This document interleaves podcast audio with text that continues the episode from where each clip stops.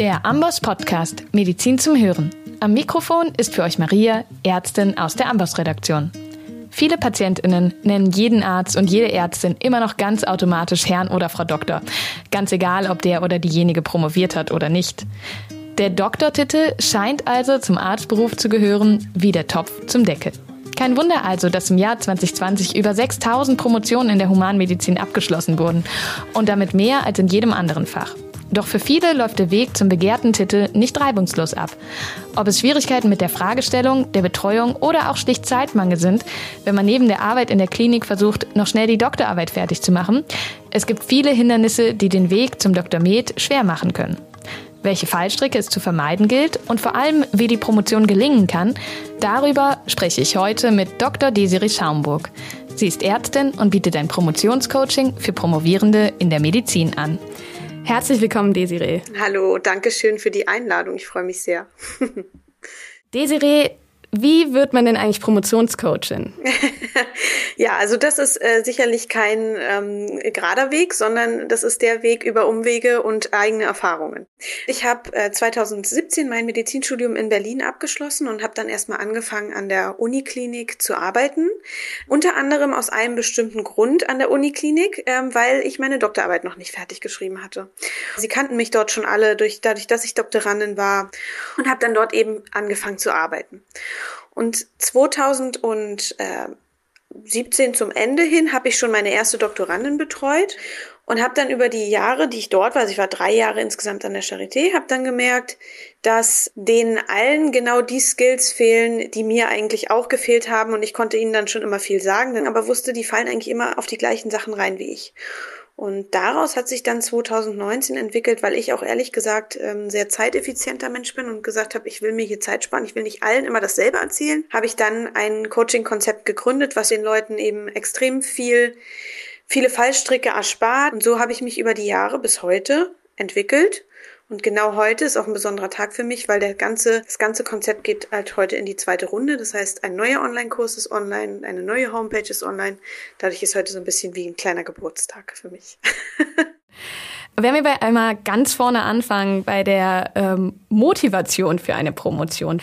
Wir haben ja eben schon gesagt, dass eben ganz viele in der Humanmedizin promovieren, aber es gibt ja sicherlich Gründe, die einem den Weg leichter machen und Gründe, bei denen man nochmal hinterfragen könnte, ob dieser Weg, dieser Prozess, der ja auch mehrere Jahre in Anspruch nimmt, wirklich das Richtige für einen ist. Wie schätzt du das ein? Es ist wirklich ein ganz wichtiges Thema und es bahnt den gesamten Promotionsweg.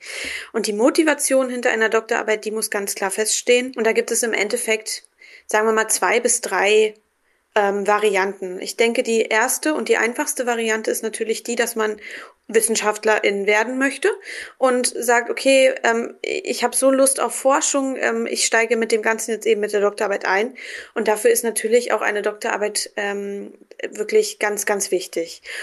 Und obligat. Also wer keine Doktorarbeit hat, der braucht nicht in die Forschung gehen, sondern zumindest schreibt da ist es auch so, dass die Motivation für eine wissenschaftlich sehr hochwertige Arbeit auch höher sein sollte, als dass man jetzt nur irgendwie irgendeine kleine Datenauswertung macht. Dazu kann ich auch später gerne nochmal was sagen. Die zweite Motivation, und die sehe ich auch als gleichwertig und wichtig an, ist eben, dass man sagt, als Arzt oder Ärztin möchte man einfach diesen Titel haben, weil einfach in den Köpfen der Leute immer noch drin ist, dass man ohne Doktortitel ja kein richtiger Arzt oder Ärztin ist. Gleichzeitig ist aber der Struggle, dass einen eigentlich jeder Doktor schimpft. Also es ist so lustig, du bist in der Klinik und äh, jeder sagt Frau Doktor es sei denn, sie verkennen dich als Krankenschwester, weil du eine Frau bist. Wenn es dann am Praxisschild so ist, dann wird gesagt, nee, der hat ja nicht mal einen Doktortitel oder die. Das ist ja, das kann ja kein richtiger Arzt oder Ärztin sein. Und es ist für viele wirklich äh, psychisch auch nicht so schön. Also viele stehen drüber und sagen, es mir egal, ich habe meine Qualität. Und natürlich hängt die Qualität ja nicht vom Doktortitel ab, aber das wissen die PatientInnen halt nicht. Und deswegen sehe ich das schon als, gerade in unserem Bereich, als eine Motivation an, zu sagen, man braucht diesen Titel, weil man sich eben niederlassen möchte. In der Klinik fällt es mal gar nicht auf, aber in der Praxis dann schon. Und der dritte, vielleicht noch am wirklich kleinsten zu bewertende ähm, Motivation ist die eigene. Also, dass man einfach sagt, ich, ich bin jemand, ich habe die Möglichkeit, diesen Doktortitel zu machen und ich bin stolz drauf, wenn ich ihn habe. Und warum nicht? Ja, und viele sagen, ja, deswegen brauchst du keine Doktorarbeit schreiben und das ist verlorene Zeit und so. Ich sehe das ein bisschen anders. Ich arbeite mittlerweile ja auch nicht mehr aktiv an der Uni und bin nur noch Gastwissenschaftlerin und nichtsdestotrotz bin ich unheimlich stolz auf meinen Titel und ich will mir den auch nicht nehmen lassen. Und das Thema Frauen ist, denke ich, hier auch eine große, ähm, ein großer Punkt. Wir Frauen, ja, wir brauchen solches Dinge, um halt uns leider in dieser Gesellschaft immer noch etwas mehr behaupten zu können. Wenn man jetzt die Motivation für sich geklärt hat, dann äh, landet man ja ganz schnell bei der Themenwahl. Da habe ich mich gefragt, sollte man irgendein Thema wählen, weil es beispielsweise in der richtigen Fachrichtung ist, in der man sich schon mal einen Fuß in die Tür äh, setzen möchte? Oder ja, wie viel persönliches Interesse braucht man denn, um an einem Thema wirklich zu arbeiten? Ja, das ist eine total gute Frage, weil tatsächlich ist es so, dass die Motivation für die Arbeit, also entsprechend welche Karrierewege strebst du an, gleichzeitig auch unbedingt die Themenwahl mit berücksichtigen sollte. Auch das Interesse muss einfließen. Äh, und ich finde, dass es eigentlich sehr wichtig ist, weil tatsächlich, ähm, wenn du dich nicht für ein Thema interessierst, egal was für ein gutes System du hast, du promovierst lange. Und wenn ich mir vorstelle, ich hätte irgendwie im Thema Neuropsychiatrie, oder Psychiatrie geht ja noch, aber weiß ich nicht, ähm, Molekularneurologie oder hast du nicht gesehen, da irgendwas gemacht, was mich so gar nicht interessiert, ich glaube, ich wäre verzweifelt. Und dann fällt einem natürlich auch alles schwerer. Das heißt, das Interesse sollte auf jeden Fall da sein, sollte aber nicht das überschreiten, dass man sich völlig überschätzt, was eigentlich seine Lebensplanung angeht. Und es ist super wichtig, in was für einer Lebenssituation befinde ich mich. Bin ich Peter, der 20-jährige Student im vierten Semester, der jetzt schon mal plant, seine Doktorarbeit zu schreiben, völligen finanziellen Rückhalt von seinen Eltern hat, und äh, dafür drei Freisemester nehmen kann und in die Forschung möchte. Eigentlich kann der jedes Thema wählen. Der kann sowohl die retrospektive Datenanalyse machen, die ihn nicht interessiert, die er da mal irgendwie schnell runterschreibt. Genauso kann er eben das bahnbrechende Forschungsprojekt im Labor äh, etablieren, weil er einfach die Zeit und die finanziellen Ressourcen hat. Da würde ich sagen, sollte Interesse natürlich, also Interesse hat, sollte immer eine Rolle spielen, aber der hat eigentlich alle Möglichkeiten. Dann gibt's irgendwie eine 25-jährige Inga, die ähm, ist eher so, jetzt geht es schon Richtung Ende ihres Studiums, ist schon im siebten Semester, hätte gerne das Ziel, dass sie ihre Doktorarbeit noch vorher fertig bekommt hat sich aber bisher noch kein Thema gesucht. Die sollte bei ihrer Themenwahl natürlich auf die Umsetzbarkeit achten. Also das heißt, Natürlich in erster Linie interessiert mich das Thema und dann, wie ist es in mein Leben äh, umsetzbar? Die arbeitet dreimal die Woche im Krankenhaus, in der Schicht irgendwie zusätzlich noch und ähm, soll dann, äh, weil sie das Thema so interessiert, immer morgens um acht im Labor stehen. Das ist nicht möglich. Es ist, und da kann ich das Thema dann noch so sehr reizen, du wirst es nicht umsetzen können. Und das frustriert einen dann eigentlich umso mehr. Und ich glaube, viele, natürlich gehen viele nach ihrem Interesse und vernachlässigen einfach komplett ihre Lebensplanung. Und das ist der erste große Fallstrick, der wirklich ähm, essentiell ist für die für die für das weitere Vorgehen. Das heißt natürlich klar interessiert mich das Thema und dann wie, wie ist die zeitliche Planung? Leider ist es so, dass Betreuer häufig nicht so ganz die Wahrheit sagen oder es selber nicht so ganz einschätzen können.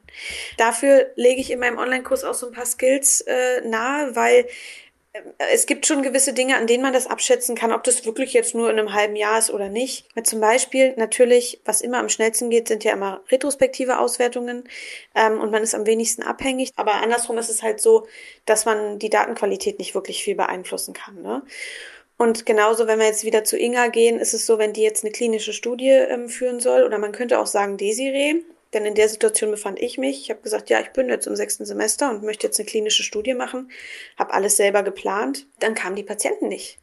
Und das ist was, was du ja auch gar nicht beeinflussen kannst äh, oder nur wenig, wenn die Betreuung irgendwie sagt, ja, ganz viele Patienten kommen, ganz viele, aber am Ende erfüllen alle nicht die Einschlusskriterien. Darüber muss man sich dann eben auch im Klaren sein. Ne? Und dann gibt's eben die dritte, das ist, nehmen wir Maria oder weiß ich nicht, die möglicherweise schon ein Kind hat und irgendwie so gerne, aber auch für, für sich selbst auch einfach die, diese Doktorarbeit haben möchte. Und dann wird ihr vorgeschlagen, sie könne doch eine experimentelle Arbeit machen. Würde ich in jedem Fall nicht tun. Also, ähm, weil das, das geht nach hinten los. Und ich habe halt vielen leider auch schon sagen müssen, dass sie vielleicht nochmal neu anfangen, weil das einfach sich so verrannt hat. Und natürlich ist es hier sinnvoll, eine sehr übersichtliche Arbeit zu machen und lieber das Beste aus den retrospektiven Daten rauszuholen. Ne? da merkt man halt einfach, also das ist ganz, ganz wichtig und nicht das Interesse alleine entscheidet über diese Arbeit. Ja, total spannend. Jetzt hast du schon ganz viel gesagt. Das wäre genau nämlich meine Frage gewesen. Welche Art von Arbeit eignet sich für wen? Und da sagst du ja schon, das geht nicht nur um die Art der Arbeit und nicht nur um die Motivation, sondern eben auch um die eigene Lebenssituation, wo man immer gucken muss, wo man steht. Gibt es denn sonst noch Dinge, an denen ich festmachen kann, ob mein Thema umsetzbar ist? Also beispielsweise, wie weit ist die Projektplanung, wie konkret ist die Fragestellung bereits? Gibt es da auch noch Kriterien? Ja, da hast du jetzt wiederum schon ein paar genannt. also, wie ich immer an die Sache rangehen würde, ist, wenn mir ein Thema vorgeschlagen wird, ähm, dann kann man schon mal ganz zuallererst schauen, wie du gerade sagtest, auch wie konkret ist dieses Thema eigentlich. Also ich hatte schon einige Coaches, die kamen zu mir und haben gesagt, ja, mein Thema ist es ist jetzt rein fiktiv, Vitamin K bei Osteoporose. So, das ist auch immer mein Beispiel in meinem Kurs. Und ich sag, und? Was sollst du? Ich habe da jetzt Daten erhoben, aber mehr habe ich jetzt auch noch nicht. So, ne, das ist ein ganz typisches Beispiel. Und wenn ihr sowas hört, dann äh, sollten schon mal die Alarmglocken klingen, weil wahrscheinlich hat der Betreuer oder die Betreuerin selber noch nicht so einen richtigen Plan, was man eigentlich machen möchte, weil sonst hätten er oder sie auch schon eine konkrete Fragestellung formulieren können. Je präziser die Fragestellung, beziehungsweise gibt es vielleicht sogar schon eine Hypothese, desto besser. Das bedeutet, wenn jetzt die Fragestellung viel mehr wäre, oder sagen wir mal, ja, nehmen wir mal eine Fragestellung, was unterscheidet sich auch von der Hypothese. Wie wirkt sich die einmal tägliche Einnahme von, weiß ich nicht, 100 Mikrogramm Vitamin K auf die Knochendichte-Messung äh, Voreinnahme versus Nacheinnahme nach einem Jahr fest? Eine prospektive Beobachtungsstudie hast du nicht gesehen. So, das wäre eine konkrete Fragestellung, die man dann in die Hypothese umwandeln könnte, die tägliche Vitamin K-Einnahme hat einen positiven Einfluss auf die Knochendichte. So. Da kann man dann schon immer sicher sein, die haben sich schon Gedanken gemacht, haben wahrscheinlich auch schon eine Literaturrecherche mal gemacht und geguckt, dass da eben ein Need ist. Denn das Zweite, was oftmals passiert ist, dass man dann als Doktorandin schaut und sagt, wie gibt's doch davon schon so viel? Was soll ich denn jetzt? Also ihr müsst ja immer ein besonderes Merkmal haben. Man muss ja ein Alleinstellungsmerkmal haben für die Doktorarbeit. Es gibt keine Arbeit, die einfach doppelt einfach gemacht wird, sondern es muss immer noch einen Unterschied geben oder zu sagen, wir beweisen das Ganze jetzt nochmal einer größeren Gruppe oder so. Die zweite Sache ist, wie ihr auch schon mal Zeit sparen könnt, gibt es einen Projektplan, was du auch gerade schon sagtest also eine Studiensynopsis und einen längeren Projektplan. Ist das Projekt, was ich machen soll, vielleicht sogar Unterprojekt eines größeren Projektes, wo entsprechend schon existieren Ethikantrag, Datenschutzantrag, eine Patienteneinwilligung muss vorliegen, eine Patienteninformation muss vorliegen und es sei denn, es wird nicht am Patienten gearbeitet. Das geht natürlich auch, wenn es eine retrospektive Analyse ist. Aber auch bei retrospektiven Analysen sollte man nachfragen, Braucht es einen Ethikantrag oder geht es irgendwie übers Krankenhausgesetz? Manchmal wird es so geregelt, dass es so ein allgemeiner Ethikantrag ist, dann kann man den aber auch sich mal zeigen lassen. Das, das sind die zwei wesentlichen Tipps vor Themenwahl, also wenn man jetzt so einen Themenkatalog durchblättert. Und äh, dann kann man sich schon mal sicher sein, dass es irgendwie ähm, Hand und Fuß hat. Und der Projektplan, den lege ich wirklich meinen Coaches auch immer sehr, sehr doll ans Herz. Weil der Projektplan sind meistens so 30 Seiten, beinhaltet eigentlich alles, was den praktischen Ablauf der Studie angeht. Also wenn wir jetzt mal nicht von einer retrospektiven Arbeit ausgehen, sondern wirklich von einer klinischen Studie zum Beispiel, wo Patienten befragt, untersucht, Blut abgenommen oder was auch immer wird, dann ist es ganz wichtig zu wissen, ist das eigentlich praktisch und realistisch umsetzbar oder kommen so Fallstricke auf mich zu, wie zum Beispiel die Sprechstunde ist nur montags nachmittags und ich bin da aber gar nicht verfügbar und jetzt wer, wer befragt die Patienten eigentlich? Und sowas kann man dann auch relativ früh klären, um zu schauen, es, es klingt zwar alles immer ganz toll, aber es hat halt alles immer Nachteile, Vorteile. Ne? Und dann geht so richtig, dann geht schon so ein bisschen in die tiefe Materie, wenn man sagt, okay, ich würde mich echt für das Thema interessieren und würde es gern machen. Dann muss man eben schauen, zum Beispiel, äh, Fragebögen sollen irgendwie angewendet werden, ne? also XYZ, dass man mal schaut, sind die in der Klinik überhaupt vorhanden? Muss man die bestellen? Muss man die lizenzieren? Es gibt so viele Dinge, ähm, die man beachten muss und die BetreuerInnen aber gar nicht so auf dem Schirm haben häufig, weil es denen eigentlich egal ist. Hauptsache, sie kriegen die Daten. Bloß ihr steht ja am Ende hinter der Arbeit und unter der Arbeit. Und wenn man da zum Beispiel einen nicht lizenzierten Fragebogen einsetzt, weil der irgendwie mal per Kopie im Sprechzimmer gelandet ist, kann man sich da auch strafbar machen. Wenn wir jetzt zum Thema Lebensplanung und Lebenssituation einmal schauen, wir haben ja jetzt viel über die ähm, Studentinnen und Studenten gesprochen. Wenn wir uns jetzt einmal die besondere Situation von Ärztinnen und Ärzten, die bereits im Beruf stehen, anschauen, die vielleicht auch schon während der Facharztweiterbildung sind und dann aber vielleicht noch nicht im Studium ihre Promotion angefangen haben, sondern jetzt neu ihre Promotion anfangen wollen. Welche Art von Arbeit, also ist es überhaupt realistisch? Und wenn ja, welche Art von Arbeit ist dann realistisch? Von dieser Gruppe kommen natürlich viele auch auf mich zu. Und äh, das Einzige, wobei ich leider immer nicht so gut helfen kann, ist das Thema zu finden. Also ich kann halt immer beraten, was für ein Thema, da komme ich auch gleich nochmal zu. Aber der erste, das erste Problem, wenn man noch nicht über das Studium in der Promotion war, ist, dass leider viele BetreuerInnen, die man ja zusätzlich zu mir auch braucht, selbst wenn man mit mir arbeiten möchte, sagen so, ach, das ist eine Ärztin oder ein Arzt und der ist schon in der Klinik. Ach nee, komm, ich nehme lieber den Studi, der irgendwie noch ein Freisemester nehmen kann. Also viele sträuben sich so ein bisschen dagegen und sind nicht so offen. Das heißt, da gibt's häufig die Hürde, dass man überhaupt ein Thema bekommt, ja. Wenn man dann aber die Wahl hat, und vielleicht gibt es auch ein kleiner Tipp hier am Rande, es gibt immer Oberärztinnen in der Klinik, die Connections in die Unis haben. Es gibt Professoren meistens in jeder Klinik, auch in der Kreisklinik in, in Sachsen-Anhalt gibt es Professoren, die mal irgendwo an der Uni gearbeitet haben, die haben immer ihre Connections. Und wenn man sagt, ich habe so Lust auf eine Doktorarbeit, können Sie mir da vielleicht mal weiterhelfen? Vielleicht haben Sie ja jemanden und der sagt dann im Vertrauen zu seinem Profkumpel da, ähm, komm, die ist fleißig und die schafft das auch, dann, also ist auf jeden Fall ein Tipp, äh, wendet euch an die, die eine Doktorarbeit gemacht haben. So, und äh, wenn man diese Voraussetzungen dann erfüllt hat, ähm, dann geht es natürlich an die Themenwahl und wenn einem mehrere Themen zur Verfügung gestellt werden, dann muss man ganz ehrlich sagen, das Einzige, was wirklich realistisch umsetzbar ist, es sei denn, man arbeitet vielleicht nur 50 Prozent, ist eine retrospektive Datenanalyse. Also sprich, man kriegt einen Datensatz, der äh, sicherlich auch noch einiges an Aufarbeitung bedarf. Also es ist nicht so, dass man damit jetzt sofort losrechnet und ähm, das Drumher drumherum ist irgendwie auch dasselbe, aber man hat die eigene Zeit, die man beeinflussen kann. Man ist nicht von Dritten abhängig oder zumindest sehr wenig. Es ist natürlich so, dass selbst da einige Abhängigkeiten bestehen, wie zum Beispiel, wer gibt mir die Daten eigentlich? Wo kommen die Daten her? Brauche ich dafür so einen Datenbank-Output und dafür einen Access-Experten? Ne? Brauche ich ähm, Zugriff aufs Kliniksystem, weil ich zum Beispiel nochmal Daten nachgucken muss? Dann ist es aber eine ganz andere Klinik, ist die Uniklinik, wo ich promoviere und ich bin in der Kreisklinik und so weiter. Also auch da sind ähm, einige Sachen, die es zu beachten gibt, aber es ist sicherlich die beste Variante. Und ich sage ganz ehrlich, diese retrospektiven Arbeiten, die sind ja immer ein bisschen verschrien, es gibt keine gute Note und so weiter. Ich bin am Ende aus meiner klinischen Studie rausgegangen, betreue diese und heute sind wir an einem Punkt mit meiner Doktorandin, wo die endlich alle erhoben sind, die Daten. Ich konnte es nicht mehr leisten als Ärztin und habe gesagt, ich möchte dieses Projekt aber weiterverfolgen. Und sie hat jetzt endlich alle Daten erhoben und wir machen jetzt was ganz Tolles draus und ich freue mich. Habe ich eine retrospektive Analyse gemacht und habe dafür eine Magna Cum Laude bekommen, also eins. Und ähm, das, weil ich aus den Daten eben das Beste rausgeholt habe, so transparent wie möglich gearbeitet habe, die Limitationen festgehalten habe. Und dann sagt jeder Gutachter oder jede Gutachterin auch, okay, waren halt Daten, die schon da waren, aber es wurde das Beste rausgeholt. Deswegen sage ich immer so pauschalisieren, dass es jetzt sonderlich schlecht ist, kann man das auch nicht. Und außerdem muss man dann auch sagen, wer sich als Arzt oder Ärztin dazu durchringt, noch meine Doktorarbeit neben der Arbeit zu machen, dem oder der ist die Note auch wirklich egal. Also mir ist die auch egal gewesen. Ich habe mich zwar gefreut über die Eins, aber es ist völlig egal.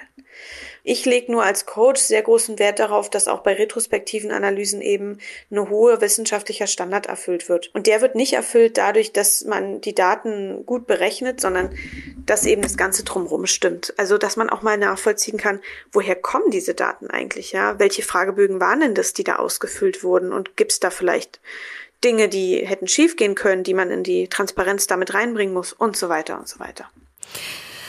Und dann kommt ja eben im Beruf auch noch hinzu, dass die Arbeitgeber und Arbeitgeberinnen vielleicht auch noch eigene Interessen haben und vielleicht auch mehr Interesse daran haben, dass dann ihr Arzt oder ihre Ärztin den Dienstplan erfüllt, als äh, dass er oder sie ihre Doktorarbeit fertig macht.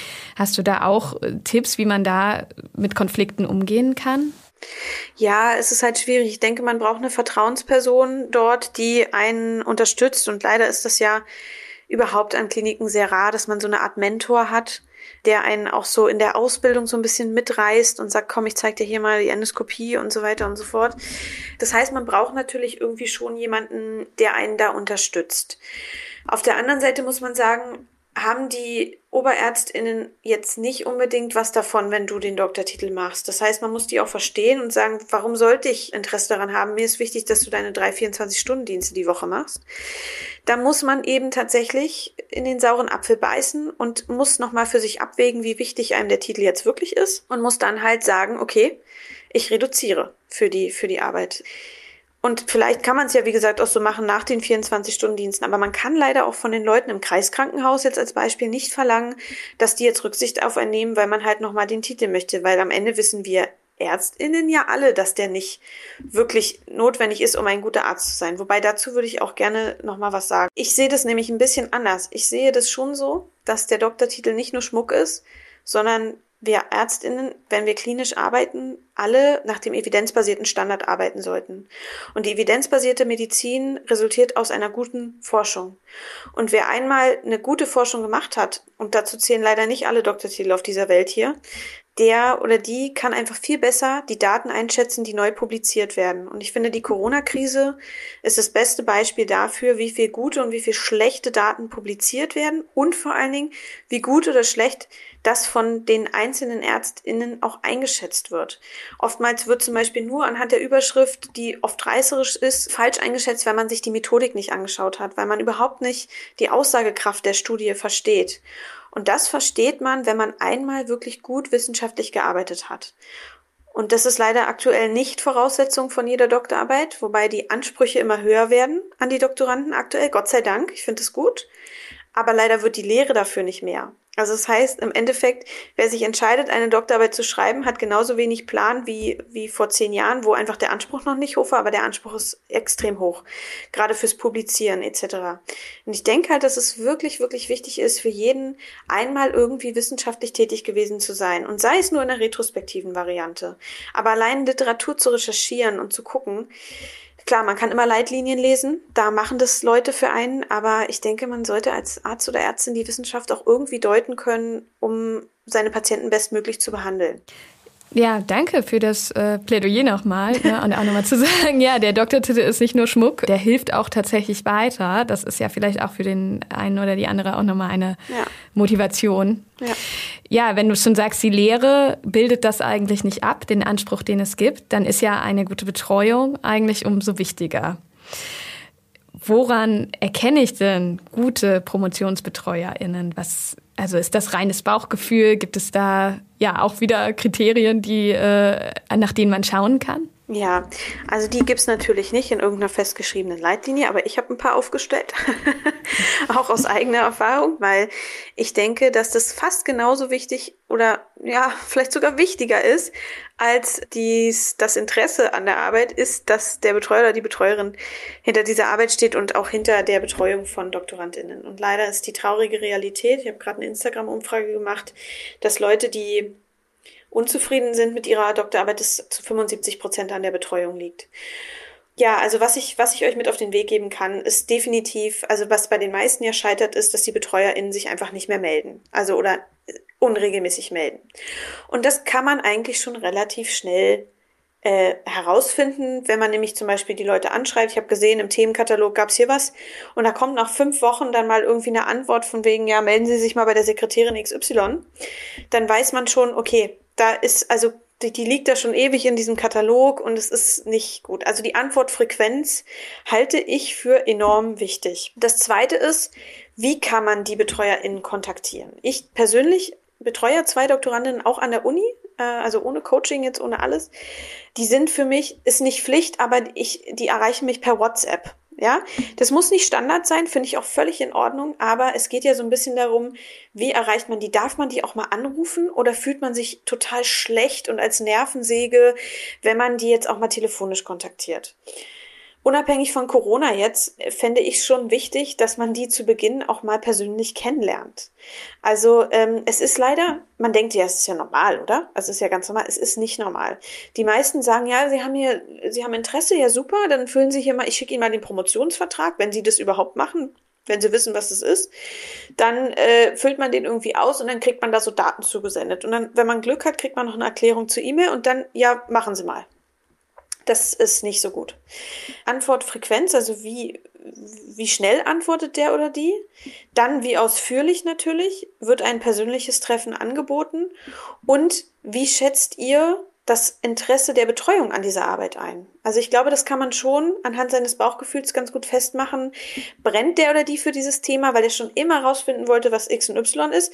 Oder sagt er, naja, ich habe hier irgendwie doch Daten, ich muss habilitieren und brauche hier noch eine, brauche hier noch irgendwie eine Veröffentlichung.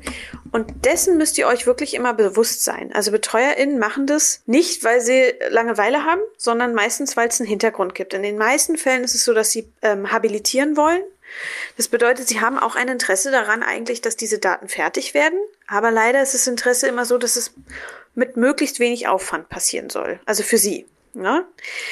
Das heißt, was man nicht von den BetreuerInnen erwarten kann, finde ich, ist, dass sie einem von von äh, A bis Z erklären, wie man jetzt eine Doktorarbeit schreibt. Das ist schon irgendwo in Eigenregie erwartet von den DoktorandInnen, dass man sich eben entsprechend Kurse zu Gemüte führt oder halt aus der Uni das mitnimmt und so weiter. Wo wir halt einfach vor dem Problem stehen, dass es da wenig gibt. Aber dass man der Betreuung das jetzt zumutet, dass man eben anfängt mit, wie mache ich eine Literaturrecherche, das schaffen die nicht. Das habe ich ja selber auch gemerkt als Betreuung. Ne? Ich habe dann irgendwann gesagt, ich mache jetzt diesen Universalkurs, den kriegen meine Doktorandinnen alle umsonst. und schaut euch das an und wenn ihr dann noch Fragen habt, könnt ihr auf mich zukommen. Ja, und viele Betreuer, denen ist es dann egal, die sagen ja, hier, ähm, schwimm. Ne? Also schmeißen die halt ins kalte Wasser und dann müssen die halt schwimmen. Und so schwimmen sie dann auch lange, häufig. Ja, total. Ne? Also es ist ja, äh, du sagst selber, da mit der Betreuung steht und fällt die Doktorarbeit unter Umständen. Wenn ich jetzt ein persönliches Treffen vereinbart habe, geschafft habe zu vereinbaren, welche Fragen sollte ich dann unbedingt stellen? Sollte ich da unbedingt loswerden? Ja, also zum einen würde ich dann diese Fragen, die wir am Anfang gehabt haben, so zum Beispiel, wie konkret ist das Thema, ne? Dann gibt es ein, es ist wirklich ganz doll wichtig, gibt es einen Ethikantrag, Projektplan und Datenschutzantrag? Lasst euch den zeigen. Ich hatte gerade eine Coachie im Gespräch, die gesagt hat, ja, ich dachte, es wäre alles fertig. Mir wurde gesagt, es wäre fertig. Danach wurde mir gesagt, ach, ist ja doch gar nicht du musst jetzt mal einen Ethikantrag schreiben. Also ich hatte es gerade vor einer Woche oder so, das Gespräch. Also lasst euch die Sachen zeigen und geben, denn aus diesen Infos könnt ihr enorm profitieren. Wenn ihr euch die mal durchlest, habt ihr schon ganz, ganz viele Infos für eure Dissertation auch. Das heißt, das würde ich fragen. Das zweite, was ich fragen würde, ist immer, auch um eigenes Interesse zu suggerieren, wie ist denn der aktuelle Stand? Wie kamen Sie auf das Thema? Gibt es da jetzt schon lange irgendwie Need oder ist es eher ein neues Thema? Also einfach auch ein bisschen Interesse ähm, zeigen. Und damit kann man auch herausfinden, wie gut kennt sich der äh, Betreuer oder die Betreuerin eigentlich damit aus. Also hat, haben die schon selber eine Literaturrecherche gemacht, die ihr natürlich wiederholen müsst, das gehört dazu. Äh, und vor allen Dingen erweitern müsst. Die, die gucken dann meist einmal quer und sagen so, oh ja, hier fehlt ja was. Oder weil die halt einfach ständig Publikationen lesen und sagen, Mann, da wäre doch genau das, da haben wir die Patienten für und das können wir doch umsetzen. Also das würde ich fragen, so wo, wo ist die intrinsisch, das intrinsische Interesse von, von der Betreuerseite? Ohne jetzt zu fragen, was haben Sie denn da jetzt für ein Interesse dran? Also ich bin jetzt skeptisch, ne? Also nicht so natürlich. Klar. Und die dritte wichtige Frage ist dann die praktische Umsetzbarkeit. Also wirklich mal durchsprechen. Also wenn es jetzt nicht gerade, aber auch retrospektiv. Also wenn wir retrospektiv als Beispiel nehmen, weil wir ja von hier auch für, für Ärztinnen vor allen Dingen sprechen, dann nehmen wir mal das als Beispiel und dann sagt er, ja, Sie haben hier Daten und die können Sie auswerten. Und dann wären meine Fragen jetzt konkret. Wie sind die Daten aktuell? Sind, ist das eine Excel-Matrix? Ist das eine SPSS-Datei? Wie sind die aufbereitet gerade? Dann muss man fragen, wer hat die eingegeben? Muss ich da eventuell nochmal einen Second-Look-Überprüfung machen? Das sind so Sachen, die ich meinen Coaches auch immer dann mitgebe in dem Kurs, weil so eine Daten können ja immer fehl eingegeben sein auch. Drittens, sind wirklich alle Daten da? Oder muss ich vielleicht noch Daten dazu eingeben? Was ja prinzipiell auch kein Problem ist. Ich finde, das ist völlig in Ordnung, wenn man irgendwo Daten hat, die noch im Kliniksystem liegen, dass man die noch ergänzt. Also ganz wichtig zu fragen eben darauf basierend, wenn ich noch Daten dazu speisen muss, wo kriege ich die her? Also ich bin aus Kreiskrankenhaus Sachsen-Anhalt, soll jetzt an der Uni Dresden oder was weiß ich irgendwo äh, promovieren. Wie ist es dann? Äh, kriege ich Zugang zum Kliniksystem? Kriege ich Zugang zur Klinik? Habe ich jederzeit Zugang? Das ist auch ein ganz wichtiger Punkt. Wo arbeite ich? Kann ich das per Remote zu Hause machen? Dürfen die Daten an mich verschickt werden? Oder muss ich in die Uniklinik? Und dann ist natürlich wieder Frage Vereinbarkeit, Beruf und Promovieren. Wann kann ich in die Uniklinik? Bei mir war das so, Äh, am Wochenende konnte ich da gar nicht in die Räumlichkeiten, weil die abgesperrt waren. Und es gab auch irgendwie gar keine Möglichkeiten für einen Schlüssel, ja, zu Anfang. Das heißt, ich war eigentlich auch noch auf unter der Woche limitiert. Das sind so ganz viele, gerade wenn man Arzt oder Ärztin ist und neu anfangen will, weil man kennt sich überhaupt nicht mehr aus an der Uni. Vielleicht hat man noch nie an dieser Uni äh, studiert und will jetzt dort nur promovieren.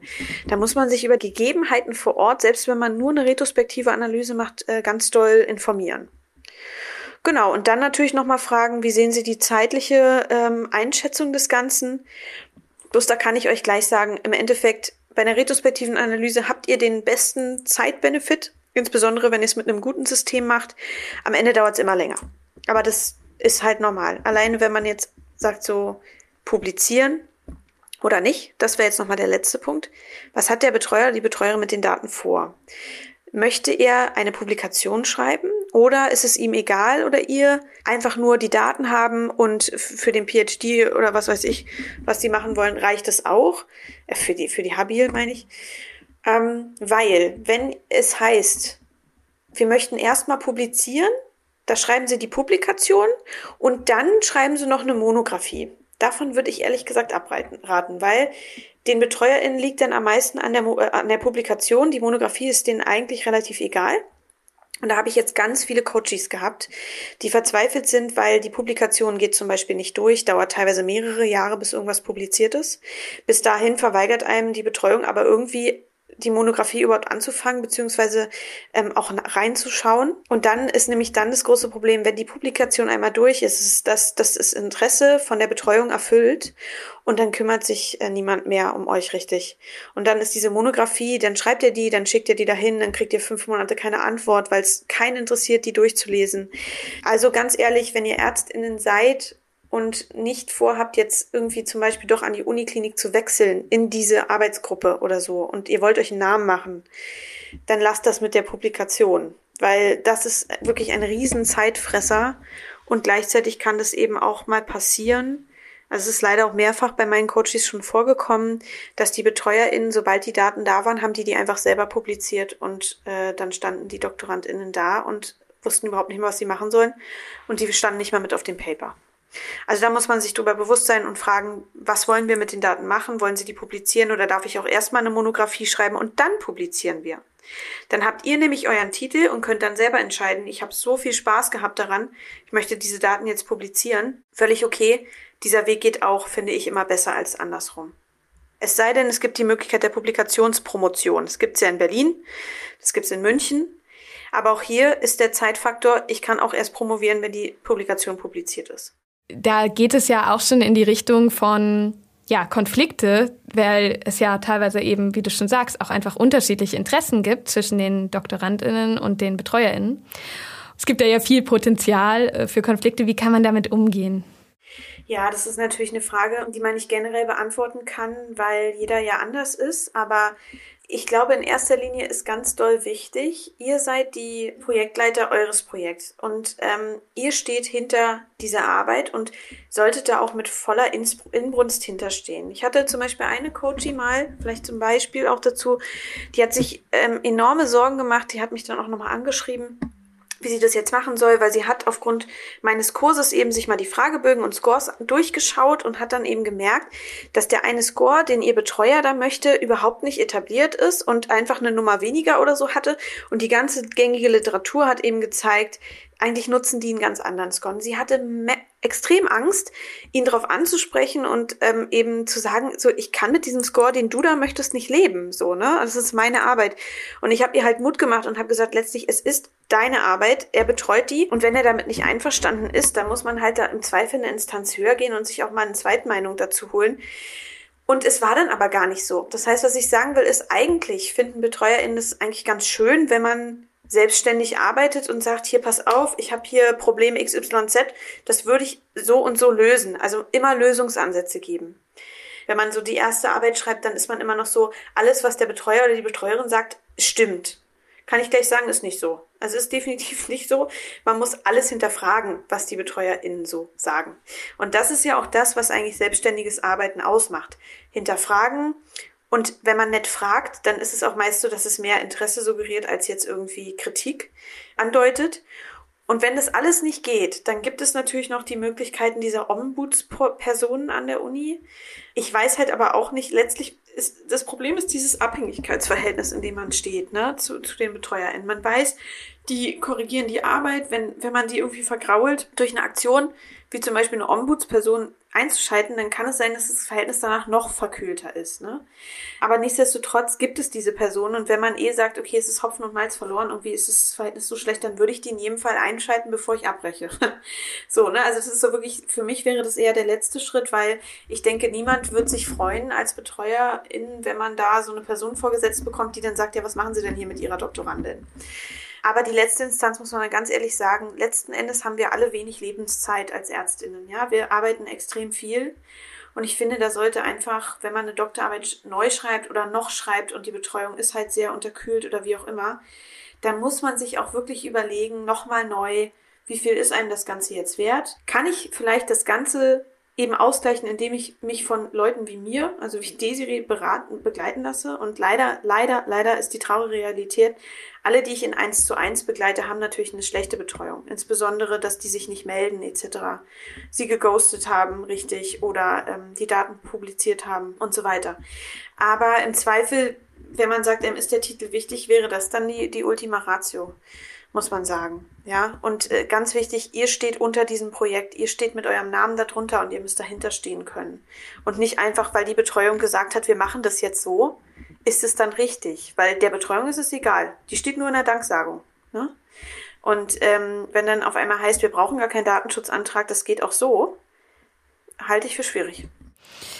Da sprichst du ja schon ganz viel an, Wege, die man gehen kann, dass man erstmal versucht, es selbst zu klären und dann aber ja zur Not eben auch die Ombudspersonen einschalten kann oder eben sich privat dann beispielsweise bei dir Hilfe holen kann. Dann gibt es ja auch Fälle, in denen die Betreuung gar nicht weitergeführt werden kann, weil beispielsweise der Betreuer, die Betreuerin in den Ruhestand geht, in den Mutterschutz erkrankt, den Wohnort wechselt und so weiter.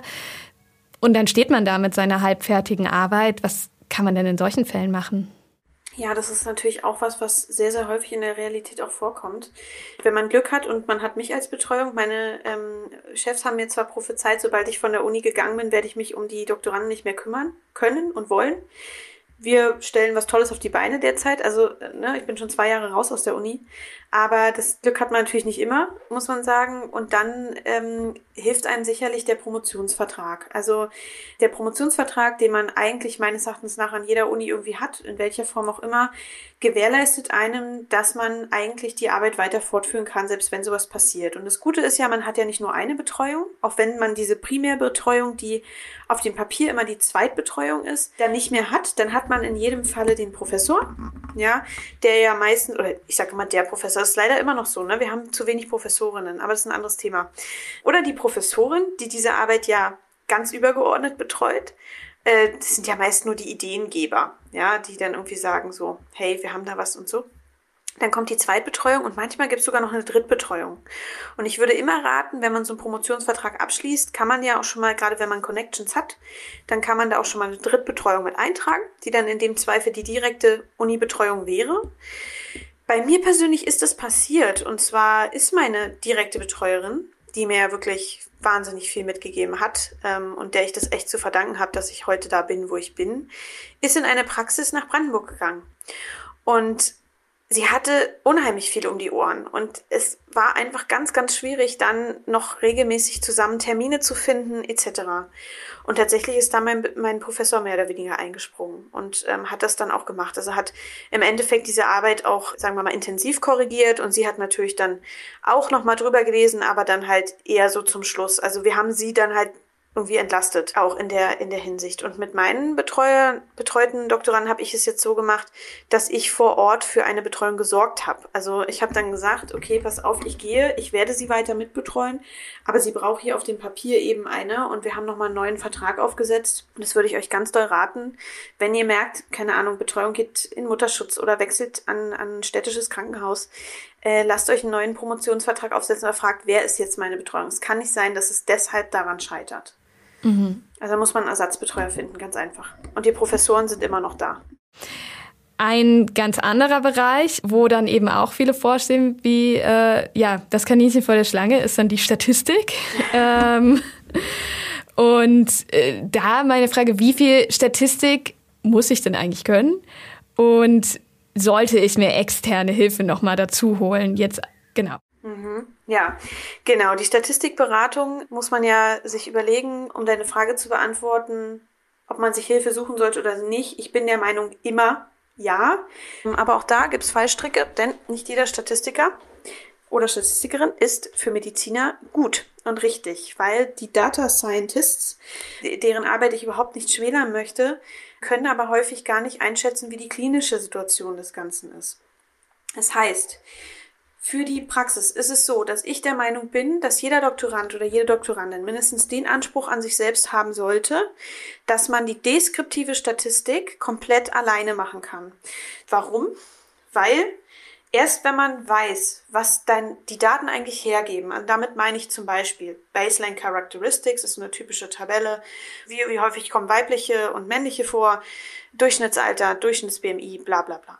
Also was kann ich aus meinen Daten eigentlich alles so herausfinden? Und ich finde, das macht ja auch total Spaß, wenn man das dann halt in der Tabelle hat oder in Diagrammen oder wie auch immer. Und der Vorteil, wenn man das selber gemacht hat, ist, dass man zum einen schon mal geschaut hat, wie sind meine Variablen eigentlich aufgebaut? Konnte ich das überhaupt so machen? Oder fehlte hier zum Beispiel was, weil ach, was weiß ich, Geschlecht ist so formuliert, dass da drin immer steht weiblich, männlich und man konnte das irgendwie gar nicht berechnen oder wie auch immer.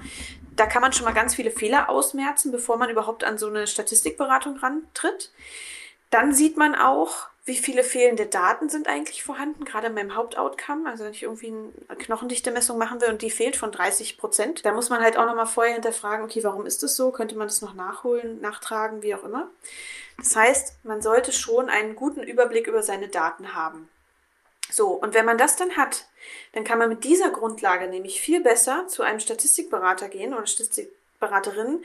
Und ich würde da ganz, ganz explizit empfehlen, wirklich Leute, die schon viel mit MedizinerInnen gearbeitet haben. Wir haben ganz viele klinische Einflussfaktoren, sogenannte Confounder, die wir berücksichtigen müssen, die die StatistikerInnen, weil sie keine Mediziner sind, aber gar nicht wissen können.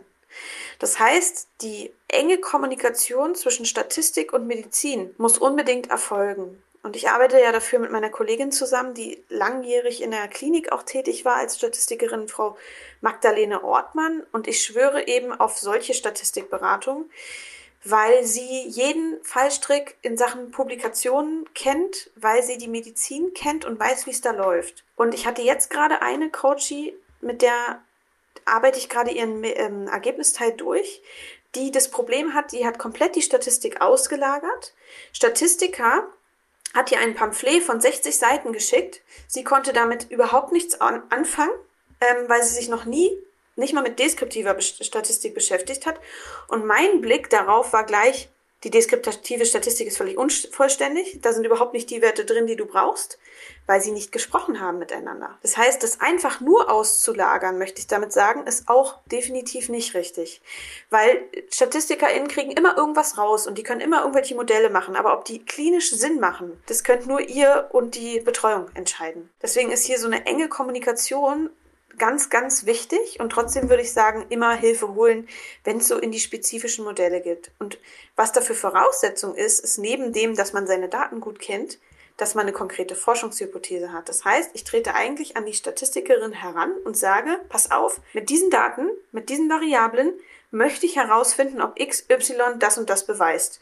Und dann sagt die schon, okay, dafür brauchen wir jetzt eine ähm, Korrelationsrechnung oder wir brauchen eine was weiß ich, ähm, RM ANOVA-Rechnung, was man ja als Mediziner eben gar nicht weiß. Und das finde ich auch völlig okay. Aber ich muss wissen, was mein Ziel ist. Und das wissen viele nicht mal bei der Datenerhebung. Und dann fällt nämlich bei der Statistik auf, ja, ist schön, das könnten wir berechnen, wenn du die und die Daten erhoben hättest. Da schließt sich der Kreis halt wieder. Ne? Ja, da hört man ja schon raus, ein grundsätzliches Verständnis von wissenschaftlichen Grundlagen ist einfach das A und O bei der Doktorarbeit. Da habe ich auch für euch zu Hause noch mal etwas zum Nachlesen, weil wir natürlich in diesem Podcast das Thema nicht abschließend behandeln können. Haben wir auch noch einen Blogartikel für euch über wissenschaftliche Grundlagen, den ihr unter go.ambus.com/wissenschaft abrufen könnt. Desiree, zum Schluss unseres Gesprächs, gibt es einen Tipp, den du Promovierenden am häufigsten gibt oder vielleicht auch eine Sache, die du selber gern gewusst hättest, als du mit deiner Promotion angefangen hast? Der, der beste Tipp, den ich geben kann oder einfach, ähm, was ich selber gern gewusst hätte, ich hätte gerne einen konkreten Fahrplan gehabt. Das heißt, überlegt euch, was ihr bereit seid, in, äh, zu investieren, um dadurch Zeit zu sparen um euch eben diesen konkreten Fahrplan wirklich vor Augen zu führen. Und ähm, zum Beispiel hätte ich eben gerne viel mehr um die praktische Umsetzbarkeit meines ganzen Projektes gewusst und hätte da auch vielleicht auf mein Bauchgefühl mehr vertrauen sollen, was es eben angeht, ähm, das Ganze einzuschätzen in seiner äh, Breite an wirklich Aufwand. Und deshalb kann ich euch eigentlich nur ans Herz legen, euch wirklich also so viel wie möglich vorzuplanen, um hinterher nicht enttäuscht zu werden. Wann mache ich was, damit ich es einfach sinnvoll, wie zum Beispiel jetzt mit der Statistikberatung als Beispiel, mache. Ja. Ja, super Tipp, super Hinweis, auch wahrscheinlich ja Kernstück der ganzen Geschichte, damit es am Ende gelingen kann. Ich habe mich total gefreut, dass du heute dabei warst. Vielen, vielen Dank für die vielen, vielen hilfreichen Tipps und vielen hilfreichen Aussagen. Ja, danke schön. Sehr, sehr gerne. Ich habe mich auch sehr gefreut, hier zu sein. Ich habe natürlich ja auch mit Amboss gelernt damals und fühle mich Amboss irgendwie immer noch verbunden und wollte noch mal kurz zum Schluss sagen, eure Artikel zum, zum wissenschaftlichen Arbeiten sind gut. Ich habe sie mir auch durchgelesen. Tatsächlich, ähm, weil manchmal brauchst du ja einfach nur mal so ein eine Definition oder so, die man dann halt besser ähm, finden kann und verweise sogar einmal in meinem Online-Kurs auch auf eine Seite von euch, weil ich die so gut fand, wo es um Störfaktoren geht, ähm, um klinische Störfaktoren. Ähm, tatsächlich habe ich auch gesagt, ich erfinde das Rad jetzt nicht neu, schaut da bei Amos rein, das ist so klasse erklärt. Das heißt, ja, großes Lob an euch, ihr habt euch ja auch in den letzten Jahren unglaublich erweitert und ähm, ja, ich bin für mich sehr geehrt, dass ich bei euch jetzt im Podcast sein durfte. Ja, vielen lieben Dank. Ich denke, äh, die Seite mit den klinischen Störfaktoren verlinken wir euch auf jeden Fall in den Show Notes äh, für jeden, der neugierig ist. Und genau, Dankeschön. Für heute verabschiede ich mich und sage Tschüss, bis zum nächsten Mal. Zum Amboss Blog kommst du unter go.amboss.com slash blog. Alle Infos zum Amboss Podcast und der Amboss Wissensplattform findest du unter go.amboss.com slash podcast.